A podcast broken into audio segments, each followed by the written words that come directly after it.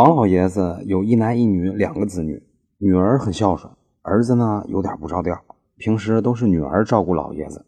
但是王老爷子重男轻女的思想比较严重，就立了一份遗嘱，写的是把财产全部都给儿子，女儿一分钱也没有。到了今年四月，王老爷的儿子因为打架斗殴，不幸受伤身亡。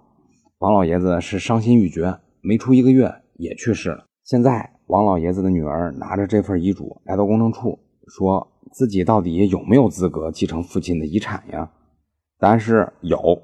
按照我国法律规定，遗嘱中如果指定让某个人来继承遗产，那么这个人千万别先去世，因为这个人一旦先去世了，那么这份遗嘱就彻底用不上了，那就只能按照法定继承走。如果按照法定继承，那么王老爷子的女儿当然有继承权。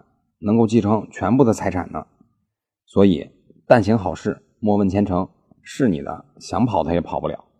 以上就是今天的音频，供您参考。